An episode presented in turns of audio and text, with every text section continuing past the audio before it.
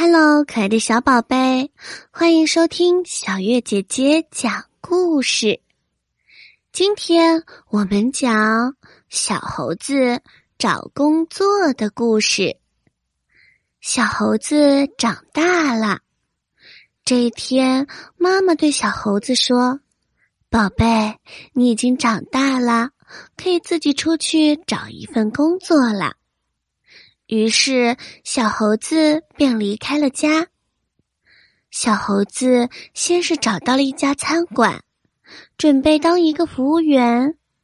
可是他很活泼好动，总是喜欢做一些高难度的动作。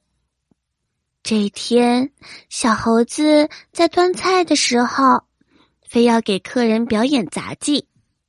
没有想到，一脚踩在香蕉皮上，身子一歪，就把菜全部都倒在了客人的身上。哎呀，这下小猴子可闯大祸了！餐馆的老板长颈鹿先生，他生气的把小猴子赶走了。你这只猴子就会给我惹祸，还是去别的地方工作吧。小猴子耷拉着小脑袋，他垂头丧气的走出了餐馆。接着，他又来到了一家玩具工厂，在这里，他负责的是生产玩具。可是，没有想到，这只平时喜欢蹦来蹦去的小猴子，根本就没有耐心干活。只听玩具工厂的老板生气的吼着。小猴子啊，你看看你生产的是什么？这东西也能叫玩具车？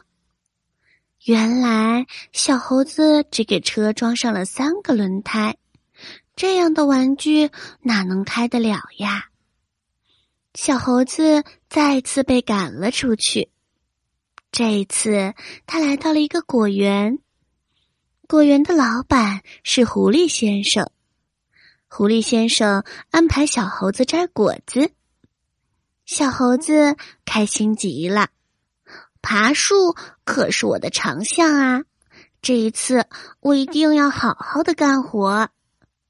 只见他上蹿下跳，没过多久就摘了很多很多的水果。